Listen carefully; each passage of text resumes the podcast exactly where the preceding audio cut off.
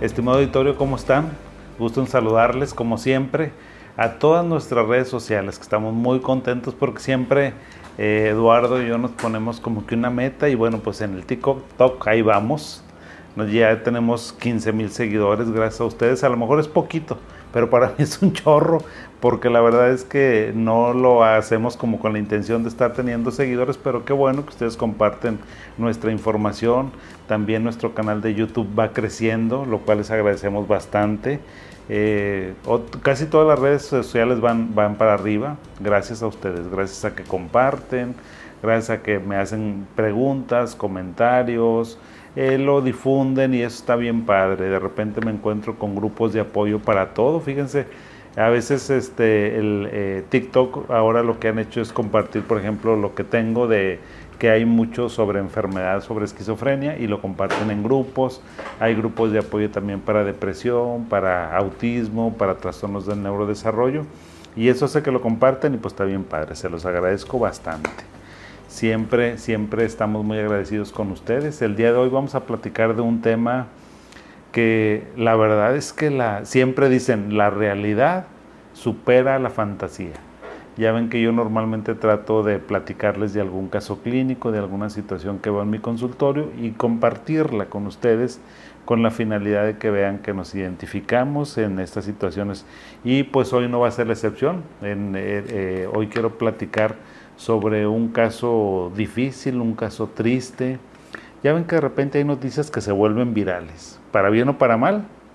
Ahora hace poquito, pues con el triunfo, por ejemplo, de Wendy, la casa de los famosos, todo mundo habló de eso, que yo creo lo después deberíamos de hablar de, de transgénero, o sea, un tema difícil de hablar, difícil de abordar, pero gracias a este programa, bueno, pues donde ganó Wendy, que es una mujer, eh, una mujer en la extensión de la palabra, nada más creo que sí debemos de decir ahora, pero bueno, pues tiene ciertas particularidades y eso la ha hecho tan famosa y pues ha permitido que se hablen de muchas cosas. Entonces, hay noticias así, que son tendencia, que gracias a las redes sociales pues se vuelven virales y se comparte con muchas cosas. Eso pasó con una, una noticia triste, difícil, desafortunada, donde estaba involucrado peso, eh, peso, el cantante Peso Pluma y los corridos tumbados. Y yo, fíjense, en mi infinita ignorancia, dije, ¿qué es eso de...?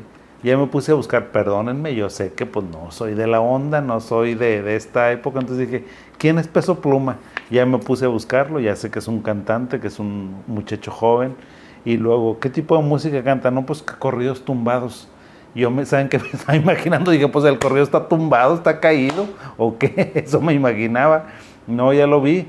Dije, ah, ok, esos son los corridos tumbados. Eh, vi el contenido de su letra también. Entonces, pues bueno, a mí, a mí la verdad es que yo le dije a mi señora, fíjate que a mí me gustan. O sea, está bien los corridos tumbados y nada más puso los ojos así para arriba y dice, ay Dios santo, a ti cada cosa que te gusta. Pero le digo, bueno, pues no, no, no me desagradó. Pero la verdad es que el, pues bueno, ahora reggaetón, este tipo de corridos tumbados, el contenido, o sea, de las letras, lo que dice la letra, pues, pues, ¿qué les digo, verdad? O sea, creo que no es la mejor expresión de nuestra lengua de Cervantes, que es tan hermosa, pero bueno. Entonces, estuvo involucrado eso y estuvo involucrado también, pues que aparentemente un adolescente se quitó la vida por una situación así, se los platico. Eh, dicen las noticias, o sea, lo que salió y que se hizo tendencia y que se hizo viral, es que entre los adolescentes, entre los jovencitos, 12, 13, 14 años, pues eh, desde los 11 años, fíjense, se hizo como que tendencia que los muchachitos empezaran a escuchar este cantante y luego tuvo que salir el cantante pues a dar una, eh, un comunicado donde decía, oigan, ¿saben qué? Pues gracias a todo el mundo por consumir mi música, pero esta música no es lo más adecuado para un niño, o sea, para un niño de 8, 9, 10 años, 11 años, no es lo más adecuado, no es lo más correcto. Mi público target pues son los jóvenes, 18, 20 años y de ahí para arriba.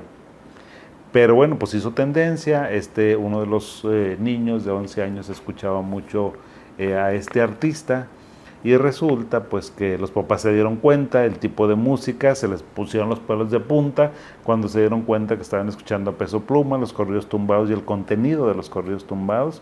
Entonces aparentemente le retiraron el celular al niño y bueno, pues eso desencadenó una tragedia mayor donde eh, el niño pues decide terminar con su vida.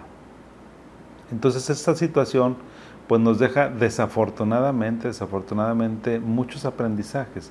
lo lamento profundamente por los papás, por el niño también, o sea que ha tenido ese desenlace, pero pues eh, uno siempre tiene que aprender de la vida, a veces de la vida propia y a veces de la vida que pasa. Entonces por eso quería tocar este tema, porque creo que hay elementos muy importantes. Número uno, eh, este tipo de, hay que ver, hay que vigilar, yo siempre les he dicho, es imposible que ahora los niños que son nativos digitales, ellos nacieron con las redes sociales, nacieron con el teléfono, con la tablet, con los dispositivos, ya está aquí, o sea, eso no lo podemos negar. Los que no somos nativos digitales, los que somos de otra época, bueno, tenemos que entender eso, que ahora para ellos, pues lo más normal es tener un teléfono, una tablet, un dispositivo y estar todo el tiempo ahí. Entonces creo que se está generando una adicción eh, al consumo de redes sociales, donde los niños se la pasan muchísimo tiempo en el teléfono, en la tableta, en la computadora, o jugando, o viendo videos de TikTok, o viendo lo que ustedes gusten, quieran o manden, interactuando con los amigos, en lugar de salirse a la calle a platicar o a un jardín, no. Ahora, aunque estén los niños juntos, están con los dispositivos platicando entre ellos y jugando. Esa es su manera nueva de comunicarse. Pero eso está generando pues un problema de adicción en los niños. Eh, a lo mejor les suena fuerte esta palabra, pero realmente los niños ahora están haciendo adictos a, las, eh, a los dispositivos y al contenido de los dispositivos. O sea, tienen una adicción espantosa. Van a decir, doctor, no exagere, no tiene una adicción. Bueno, te voy a decir cuáles son las características de la adicción para que tú veas dices, ah, ok, esto no es cocaína, no es metanfetamina, no son drogas, pero tiene la misma característica, porque la conducta lo que hace es que abre, dispara la misma zona del cerebro, o se incrementan los niveles de dopamina, que es lo que hace también las drogas. Entonces, ¿qué pasa? Igual que en una droga, usan más tiempo del que deberían de usar. Igual que en otra droga, dicen que los puedes dejar, pero siempre están pegaditos ahí. Igual que en otras drogas, cuando se las niega, se ponen así, se ponen irritados, se ponen irascibles, eh, han disminuido el tiempo de convivencia con otras personas a raíz del consumo de productos digitales de la misma manera que lo hace una persona que tiene adicción a la cocaína ¿sí? Entonces, estas características clínicas son exactamente iguales. Eh, prefieren estar en los dispositivos más que estar con los amigos, prefieren mejor estar en el dispositivo más que socializar. Si socializan es a través del dispositivo. Entonces, aguas, porque ahora los niños, o sea, nosotros los padres tenemos que estar al pendiente de si nuestro hijo tiene una adicción al celular, a la tablet o a la computadora. Doctor, ¿y cómo me doy cuenta si tiene una adicción mi hijo a eso? Pues muy sencillo fíjate cuánto tiempo se la pasa con su celular. ¿sí? Si se la pasa más de dos horas o tres horas, creo que estás teniendo un problema. Tu hijo está teniendo un problema con el tiempo. Si está, no sé si tenga una adicción, pero tiene mucho tiempo. O sea, no debe de tener tanto tiempo unos, los niños en los dispositivos. Y me dicen, doctor, ¿y cómo le hacemos? Pues si los dispositivos ahora están en toda la vida. Bueno, lo que tenemos que hacer es que ese niño tenga actividades tú como papá te tienes que encargar de que tenga actividades. ¿Cuáles? Pues que vaya a la escuela, la escuela es de 8 a 1 o a 2 o a 3, llega a tu casa, a lo mejor que haga su tarea, que coma, que descanse un poquito y luego que vaya a otra actividad académica, lo que tú quieras.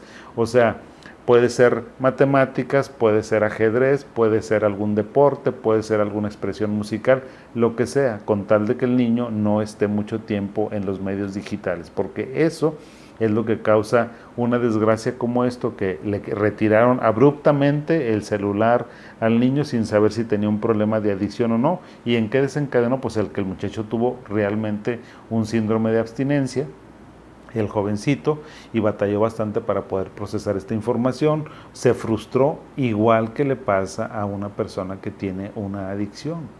Entonces, La manera de, nosotros poder eh, regular, o sea, tenemos que aprender nosotros los adultos que los niños tienen también que aprender cuál es la convivencia sana con el celular, con la tablet o con la computadora. ¿Y cuál es eso, doctor? Bueno, la Asociación Americana de Pediatría dice que un niño debe de tener exposición a medios digitales de una a dos horas y tiene que ser supervisado, no más. Porque si tiene más tiempo, entonces se lo estás quitando a qué? Pues a lo mejor a que se aburra, que los huercos ahora dicen, estoy bien aburrido. Pues es que el aburrimiento que, que es necesario, es esencial, es la base de la creatividad si un niño no tiene, la, no tiene el tiempo para aburrirse, pues no va a ser creativo.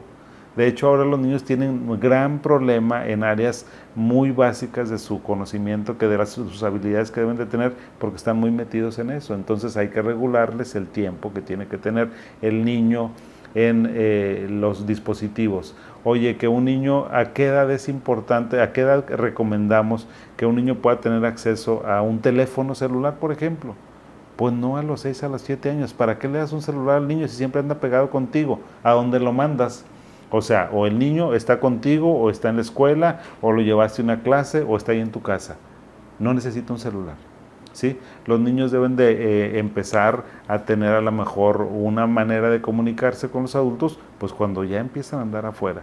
Sí puedes tener tu tablet, porque evidentemente que ahora la, la escuela pues usa muchos medios digitales, sí, para cuestiones académicas, por supuesto que ahora todo es, eh, lo suben, todo está en la nube y así se trabajan las escuelas y lo puedes hacer. Pero una cosa es que lo utilices para eso y otra cosa es que lo utilices para estar consumiendo corridos tumbados o para estar a lo mejor consumiendo videos de TikTok o para estar haciendo alguna cosa, para estar interaccionando con tus amigos de Japón ¿verdad? Tú estás en Monterrey y el otro en Japón y es tu mejor amigo, tu mejor amiga. Pues eso no es cierto, eso no existe. Entonces los papás tenemos, en lugar de que se le quites el teléfono abruptamente, necesitas hablar con él e irle poniendo, porque a veces va a ser muy difícil para ti que le retires un medio digital que el niño ya tiene adicción. Mejor poquito a poquito lo vas metiendo a ciertas actividades. ¿Sí? Te vas con él al parque, te vas con él a jugar, oye que juegue con la mascota, oye que le compres alguna cosa, de tal forma que lo vayas retirando del teléfono, de la tablet, hasta que ya lo puedas controlar, porque y necesitas explicarle. Muchas ocasiones los papás queremos ser como muy rígidos, muy rudos y necesitamos aprender a negociar. Ahora lo que está de moda es la negociación. Tú no puedes llegar con un niño, con un este, jovencito y decirle, porque yo mando, como nos lo hacían nosotros, eso ya no sirve, eso ya no existe, eso ya no aplica. Entonces ahora tenemos que nuestros hijos son inteligentes, o sea, son muy buenos para hablar. No sé si sean más inteligentes que nosotros, pero por lo menos, o sea, para discutir su capacidad discursiva es mucho mayor que la de nosotros. Entonces tenemos que llegar a una negociación. Los padres contemporáneos tenemos que negociar con nuestros hijos. La negociación es la clave del éxito para este tipo de cosas, para este abordaje, para que no tengamos un desenlace tan catastrófico como ese, que digo, eso es un extremo, pero eh, nos eh, permite visualizar hacia dónde podemos llegar si es que esta relación entre los medios digitales y la infancia no lo tomamos con la justa dimensión que deberíamos de tomarlo. Gracias por, sus, eh, por estar con nosotros, gracias, síganos en todas nuestras redes sociales, ahí estamos, por favor, mándenme sus comentarios, creo que me gustaría conocer la opinión de papás jóvenes, de papás no tan jóvenes, cómo les está yendo con los medios digitales y sus hijos, ¿ok? Hasta pronto, pásenla bonito y nos vemos en la siguiente. Bye.